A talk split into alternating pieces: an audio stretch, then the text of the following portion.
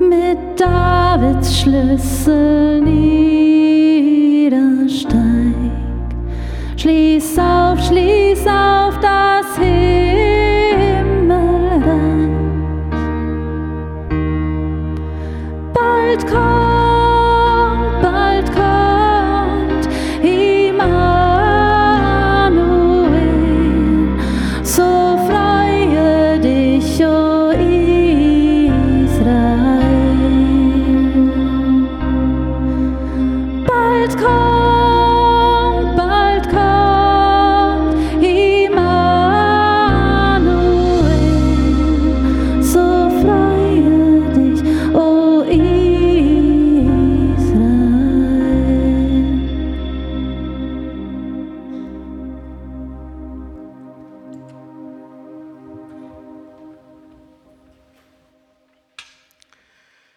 O komm, o komm, Immanuel.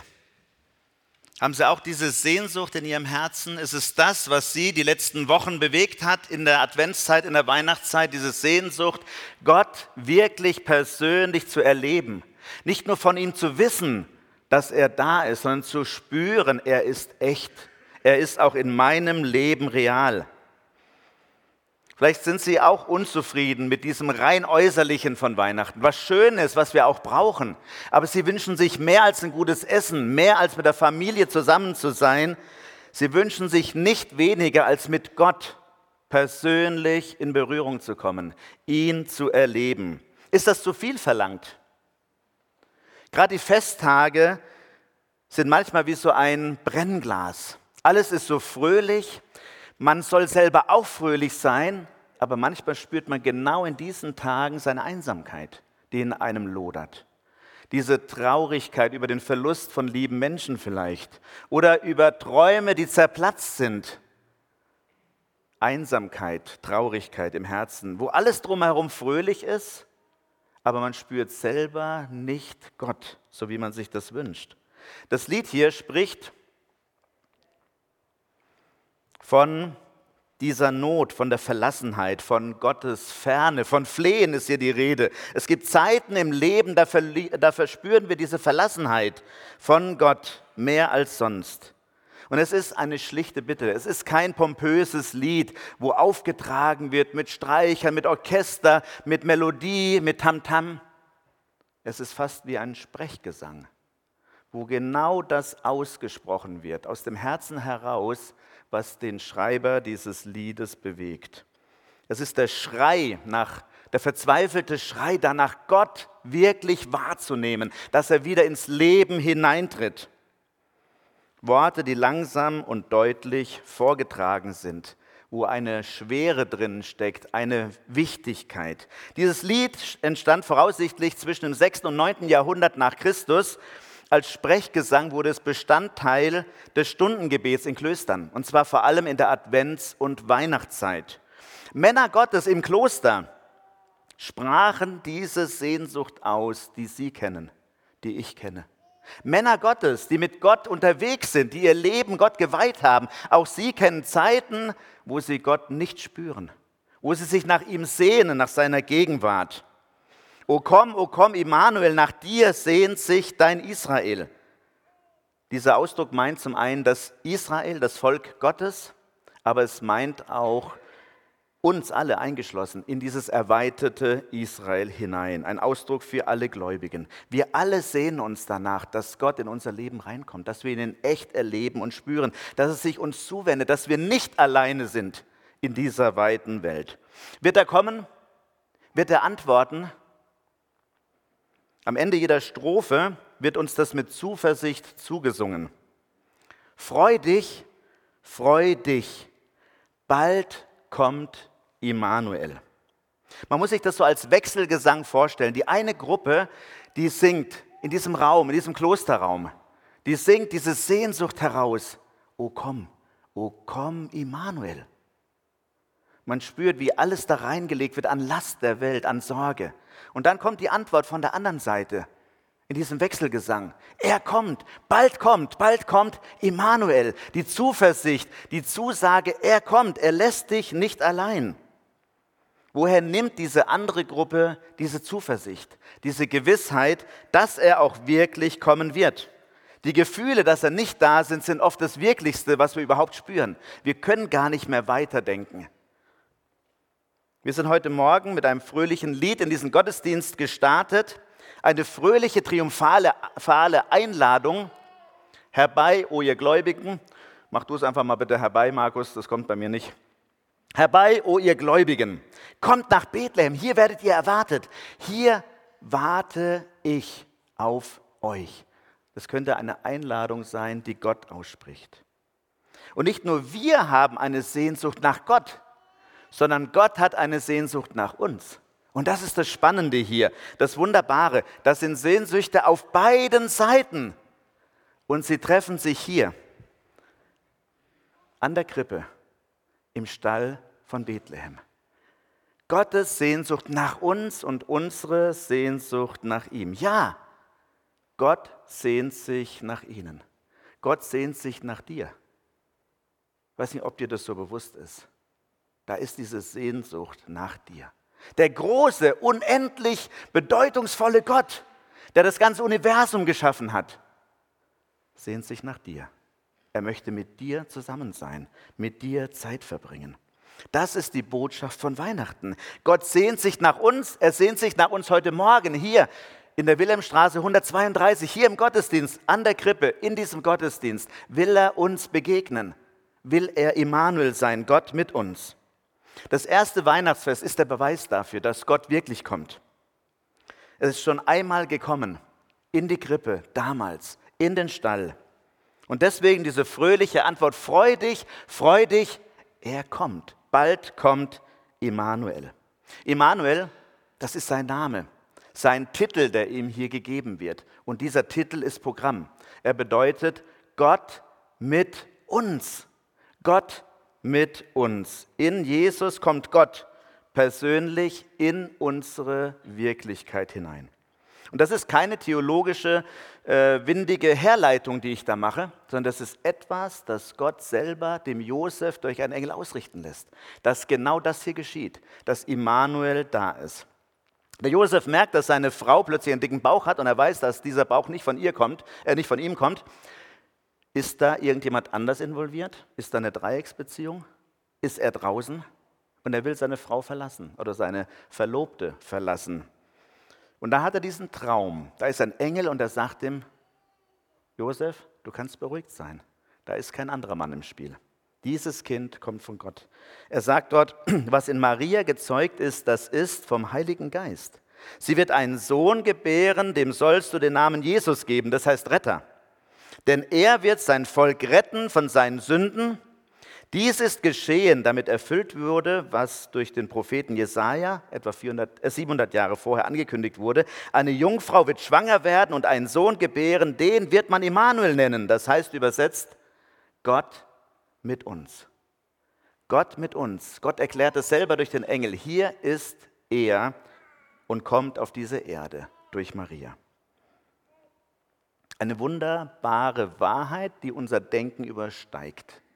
Der Gott des Universums, der alles geschaffen hat, den man mit nichts einfangen kann in dieser Welt, kommt selber in den Bauch von Maria, kommt in unsere mickrige Welt hinein, nach Bethlehem in einen Stall. Stellen Sie sich folgende Zeitungsannonce vor.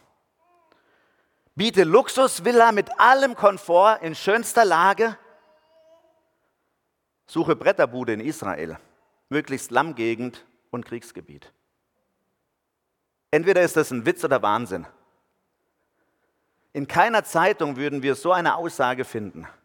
Aber in der Bibel finden wir diese Aussage.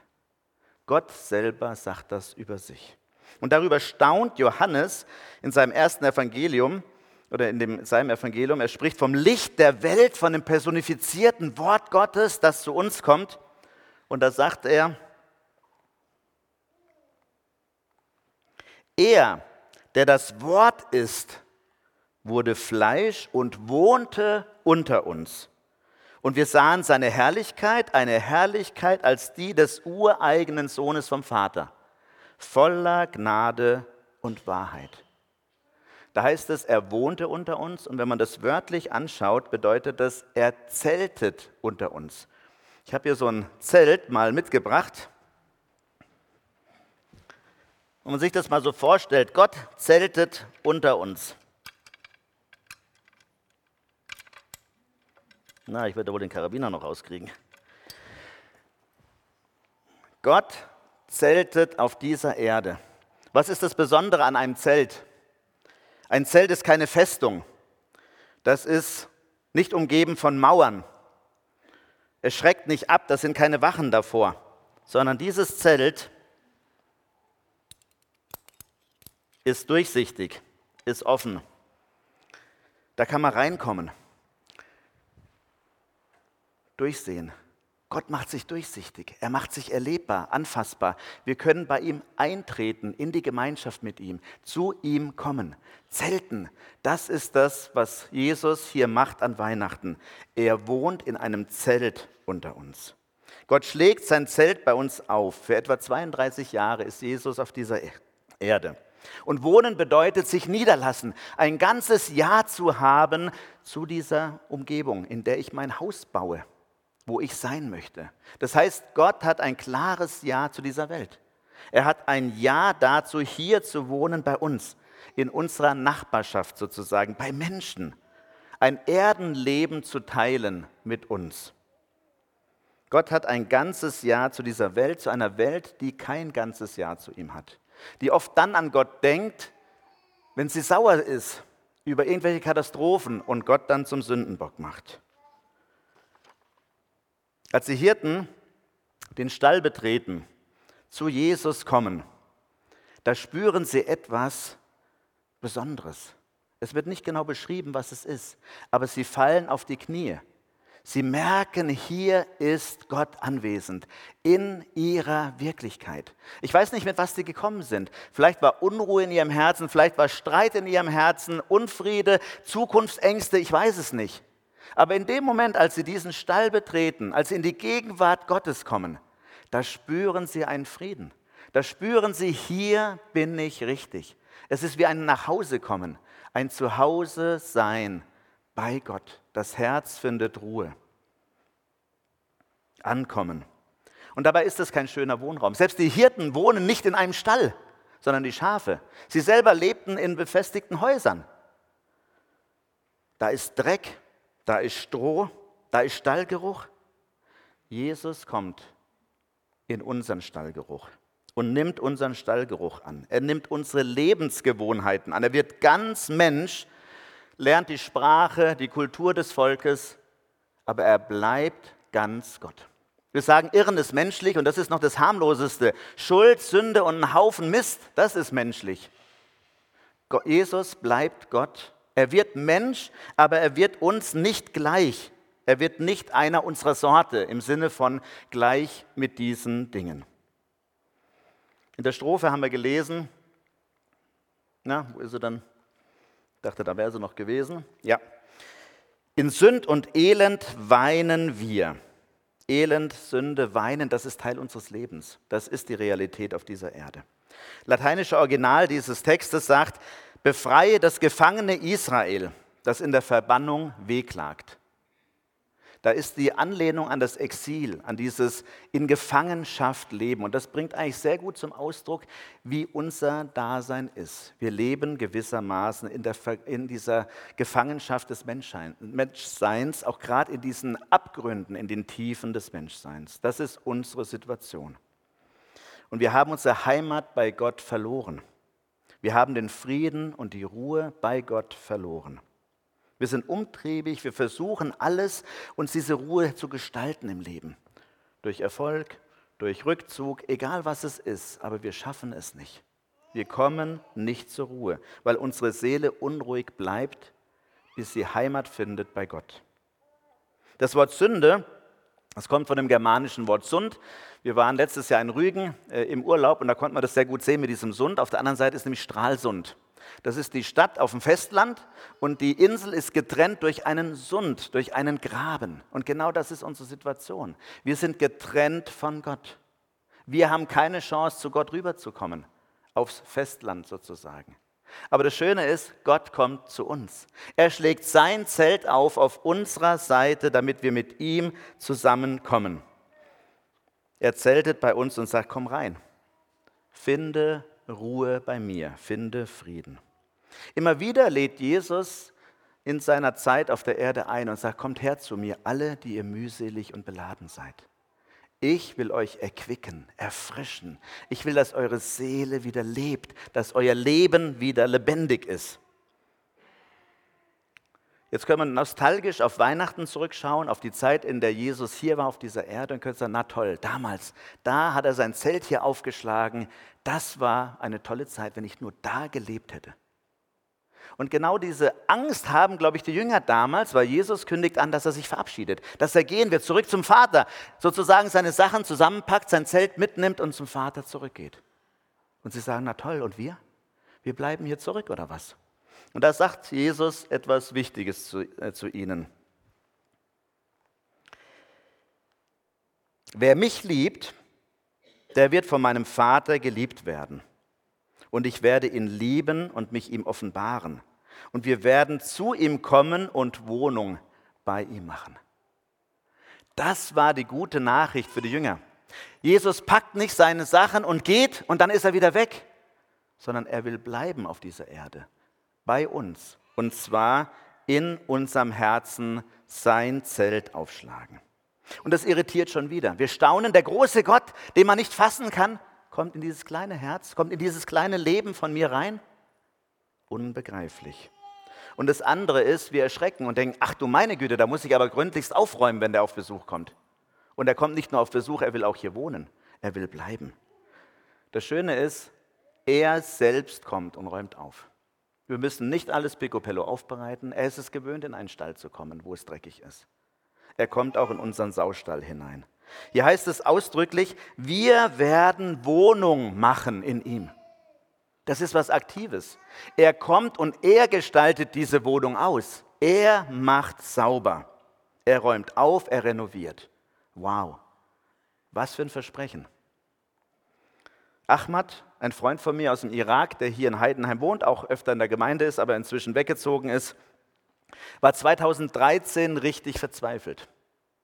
Er hat sein Leben nicht in den Griff gekriegt, er war Moslem und hat immer wieder sich an Allah gewandt und suchte nach Hilfe. Er wollte sein Leben aufräumen, aber er hat keine Vergebung, keine, kein sauberes Leben gekriegt. Und eines Tages, das war die Karwoche, da geht er hier durch die Innenstadt und dann geht er an der Pauluskirche vorbei, guckt hoch und sagt, Jesus Maria, wenn es dich gibt, dann zeig dich mir. Er wusste, irgendwie Jesus gibt's. Und dann interessanterweise, in der Nacht hat er einen Traum. Er träumt, dass er vor einem Haus steht und in dieses Haus laufen viele Leute rein, die haben Badesachen dabei. Offensichtlich ein Badehaus. Aber dann kriegt er einen Schreck, weil die gleichen Leute, die reingehen zum Baden, kommen raus und sind genauso dreckig wie vorher. Dann findet er sich wieder oben auf dem Dach, ein Flachdach, und plötzlich steht Jesus neben ihm. Ich frage ihn, wie hast du es erkannt, dass es Jesus ist? Er sagt, ich wusste es einfach. Und Jesus zeigt rüber zu einem anderen Haus, wo ein Kreuz drauf ist und sagt, da kriegst du Hilfe. Da kriegst du ein reines Leben. Er wacht auf. Am nächsten Tag trifft er zufällig ein Freund an der Waschstraße, ein Christen, ein Syrer oder ein, ein ich glaube auch Iraki, äh, arabischer Christ. Und er erzählt ihm diesen Traum. Und der sagt ihm, hey, ganz klar, Jesus kann dir ein neues Leben geben. Und du sollst in eine Gemeinde gehen, um dort Glauben kennenzulernen und zu leben. Und du kannst jetzt schon damit anfangen, öffne dein Leben für Jesus und bitte ihn in dein Leben hinein, dass er aufräumt. Und das macht der Ahmad. Und wer einen Ahmad kennt, er ist ein feiner Mann mit einer schönen, liebevollen Ausstrahlung. Von Gott ein neues Leben bekommen. Frieden ist in sein Leben reingekommen. Sie fragen sich, was muss ich noch dafür tun? Ich habe das doch schon getan. Ich wünsche mir Frieden und ich kriege ihn nicht. Rufen Sie, O komm, O komm, Immanuel. Komm rein in mein Herz, zieh ein. Und wenn Sie sagen, das habe ich längst getan, ich habe trotzdem dieses Gefühl der Leere, dann sagen Sie es trotzdem wieder zu ihm. Auch die Mönche damals haben das immer wieder und wieder gebetet und gesungen. Es gibt diese Phasen in unserem Leben, wo wir diese Leere spüren, wo er scheinbar nicht in unserem Leben ist. Es gibt unterschiedliche Gründe, wie das sein kann. Manchmal sind wir einfach vom Leben überwältigt. Wir sind einfach mitten im Leben gefangen sozusagen im Alltag. Vielleicht haben wir auch Gott eine Weile nicht beachtet. Wir haben seine Stimme irgendwie verlernt zu hören. Andere Stimmen sind lauter geworden. Aber manchmal ist es auch gar nicht unbedingt in dem Sinne unsere Schuld. Es ist einfach, weil unser Herz so wackelig ist. Jeremia sagt einmal, es ist das Herz ein trotzig und verzagt Ding. Wer kann es ergründen? Wir wackeln immer wieder in unserem Herzen, wie so ein Zelt. Unser Herz ist wie so ein Zelt, diesen Stürmen und Winden des Lebens ausgesetzt. Der Regen und was auch immer. Dann wird mal hier die Haustür aufge oder der Zelteingang wird aufgeblasen, dann kommt Dreck rein. So ist unser Herz. Es wackelt. Auch in der Beziehung mit Jesus. Es stürmt.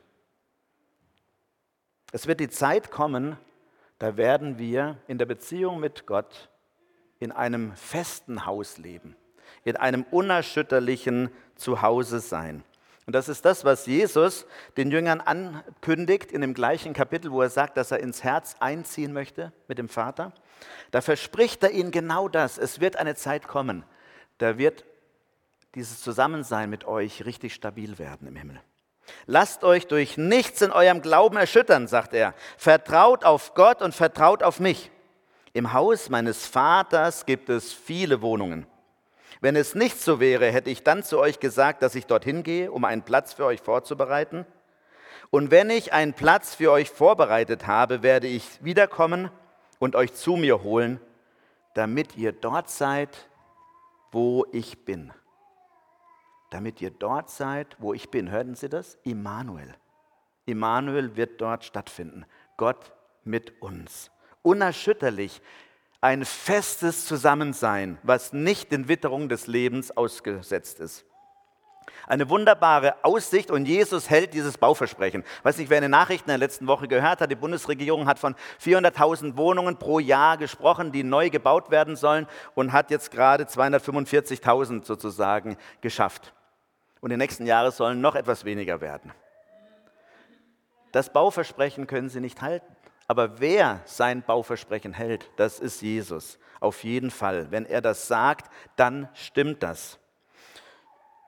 Und noch, noch lebt Jesus in diesem Herzen drin, was so wackelig ist. Aber es kommt die Zeit, wo wir in einer festen Beziehung mit ihm leben, sozusagen, einem festen Umfeld. Und wir, fehlen, wir, wir spüren dieses äh, Zeltige. Wir spüren, dass noch was fehlt. Da ist diese Sehnsucht nach diesem festen Zusammensein mit ihm. Und diesem Wechselgesang von Sehnsucht und dieser Zuversicht bewegt sich unser Leben. In diesem Hin- und Hergerissen sein. Die Sehnsucht nach Gott, weil wir ihn vermissen in seiner ganzen Fülle, weil wir ihn noch nicht von Angesicht zu Angesicht sehen. Und gleichzeitig die Vorfreude, dass das sein wird. Dass wir bei ihm sein werden, für immer. Dieser Wechselgesang der Mönche, der wurde O-Antiphone genannt oder heißt O-Antiphone. Das sind sieben O-Klagen sozusagen, die Gott gebracht werden und sieben Aussagen zu Jesus, wer er ist und was er tut. Das ist auf Lateinisch gewesen, deswegen habe ich hier eine Auflistung dieser sieben Aussagen über Jesus. Sie sollen vor Augen führen, wer Jesus ist, was er tut. Sie sollen eine Vorfreude wecken auf ihn. Sieben Tage vor Weihnachten, also am, am 17.12. wurde angefangen mit diesen Antiphonen. Da wurden sie gesungen und zwar immer einer und dann kam ein zweiter dazu am nächsten Abend. Und so baute sich das auf bis zum Schluss, Immanuel kommt. An Heiligabend Gott mit uns. Begonnen bei der Weisheit, alles Aussagen aus dem Alten Testament über Jesus, die hunderte von Jahren vorher auf ihn ausgesprochen wurden. Und vier von diesen Aussagen greift Jesus selber in der Offenbarung auf. Und einen Ausdruck, den möchte ich kurz rausgreifen, das ist Clavis David, Schlüssel Davids. Wir lesen ihn hier in der Mitte.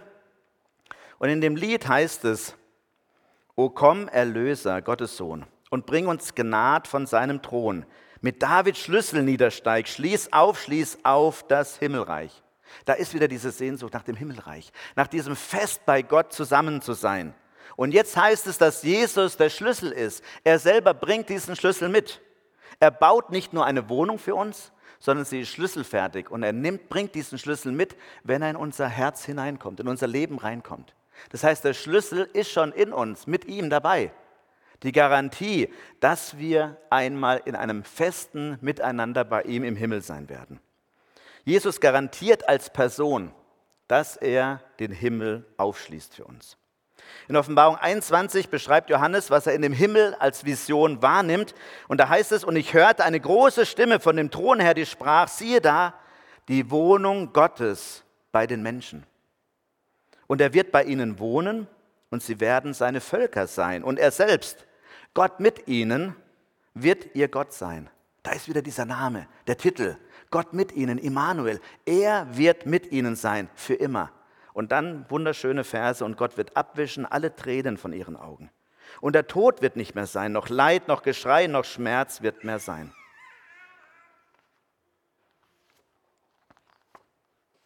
Wenn wir das hören, dann steigt diese Vorfreude nochmals viel mehr auf den Himmel. Eine Freude, dass wir einmal ganz und gar bei Gott sein werden. Freu dich, freu dich, bald kommt Immanuel, heißt es in dem Lied. Auf Latein Gaudi, Gaudi. Das Wort kennen wir. Ausgelassen, entspannte Freude. Und das heißt es auch im Lateinischen. Wir können ausgelassen und fröhlich sein in dieser Zwischenzeit, in der wir jetzt sind, in der Erwartung des Himmels, weil er kommt und weil er uns den Himmel aufschließt. Die Bibel endet mit den Worten in Offenbarung, ja, ich komme bald. Ja, komm, Herr Jesus, komm. Bis dahin ist unser Leben in diesem Wechselgesang. In dem Wechselgesang zwischen Sehnsucht und Vorfreude. Da ist die Sehnsucht, o komm, Immanuel, ich möchte dich spüren. Nach dir sehnt sich dein Israel. Ja, auch das Israel geografisch sehnt sich gerade immer mehr nach Gott, glaube ich. Wir sehnen uns nach ihm. Ein Wechselgesang zwischen Sehnsucht und Vorfreude. Um in dieser Zeit des Wartens dieses Versprechen nicht zu vergessen, haben die äh, Mönche damals einen Trick angewandt, sozusagen, einen Kunstgriff in der Sprache. Sie haben ein Akrostikon angewendet, ein Stilmittel in der Dichtung. Und zwar ergeben die ganzen Buchstaben am Anfang dieser Worte ein Wort bzw. zwei Worte. Ero krass, ein Versprechen. Das bedeutet, ich bin da morgen. Etwas vernudelt, aber nochmal deutlicher, ich bin da morgen. Ganz deutlich. Und ich möchte hinzufügen, ich bin da heute Morgen hier in der Wilhelmstraße 132. Ich bin jetzt da. Das Weihnachtsfest vergewissert uns, dass Jesus damals gekommen ist, in echt. Und es vergewissert uns, dass er heute hier ist, auch wenn er unsichtbar ist, aber spürbar unter uns. Und es vergewissert uns, dass er wiederkommen wird, dass er uns abholt zu sich in sein Reich. Und dann werden wir ihn erleben, dann werden wir ihn sehen mit Haut und Haaren. Gott mit uns. Immanuel. Amen.